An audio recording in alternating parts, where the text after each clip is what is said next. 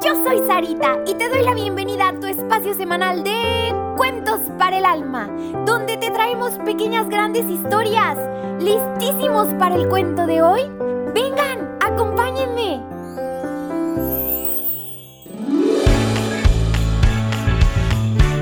Licia se prepara para Navidad.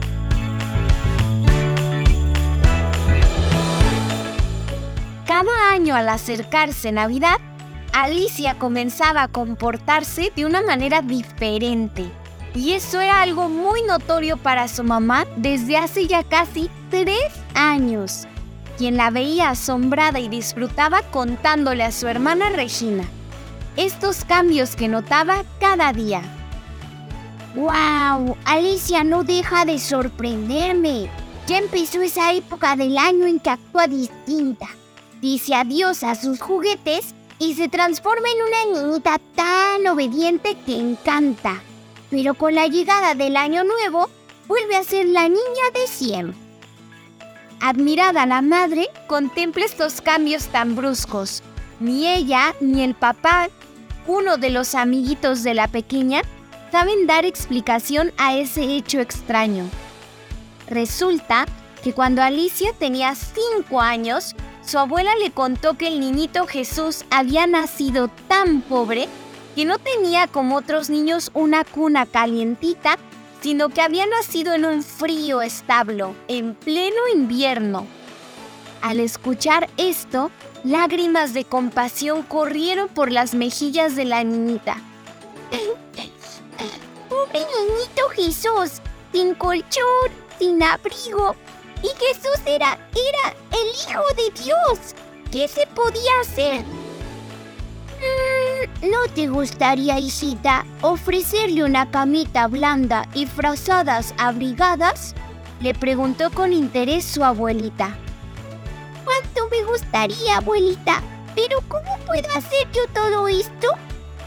Escucha bien, hijita. Cada sacrificio que hagas será una pluma para el colchoncito de Jesús y cada oración una hebra para las sabanitas. Faltan cuatro semanas para su nacimiento. Estás a tiempo de prepararle una camita calientita haciendo estas simples acciones, sacrificios y oraciones. Este fue el secreto que Alicia guardó con mucho cariño y que nunca, jamás, jamás olvidó. Cuando la mamá colocaba la corona de adviento en el comedor y encendía la primera de las cuatro velas, Alicia comenzaba a juntar plumitas y a fabricar hilos para la camita del niño Jesús. Al principio esto no fue nada fácil, pues no podía encontrar nada. No sabía qué sacrificios podía hacer. Un día en la escuela, durante el recreo, Rocío, una de sus compañeras, para molestarla le dio un fuerte pelotazo en la espalda. Y cuando Alicia estaba a punto de pagar con la misma moneda, oyó en su interior una vocecita que le decía, No tires la pelota a Rocío, soporta el dolor por mí, haz un sacrificio. Ahora, pensó Alicia, ahora sí, señor, estas son tus plumitas, los sacrificios para ti, niñito Jesús. No tiró la pelota y así recogió la primer plumita que guardó en su corazón en un cofrecito celestial. Aquella misma tarde, cuando su madrina le dio un chocolatito, ella ya sabía que ese chocolate tenía que ser cambiado por una plumita para el colchón del niño Jesús. En vez de comérselo, se lo dejó en el bolsillo del abrigo de su hermanito para regalárselo a él. Al día siguiente, ayudó a su mamá llevando un canasto de ropa al lavadero y allí trabajó con ella toda la mañana, tanto que su mami quedó admirada y la besó suavemente. Todo se transformaba en plumas para el pesebre, dulces sacrificios y oraciones. En la tercera semana de Adviento, cuando se encendió la tercera velita, Alicia ya había juntado 39 plumitas. Sí, escucharon bien, 39. ¿Comprenden ahora por qué en cada Adviento Alicia deja de lado sus juguetes? su tesoro secreto crecía siempre más. Finalmente, llegó la Navidad, la hermosa Nochebuena. Alicia estaba arrodillada muy cerquita del pesebre, en una dulce conversación con el niñito Jesús. ¡Ay! Estás recostado sobre paja, pero en mi corazón, querido Jesús, hay muchas plumitas para calentarte.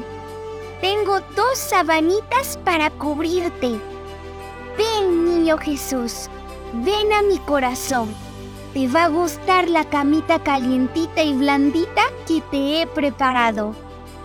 Y el niñito Jesús entró alegremente en el corazón de Alicia.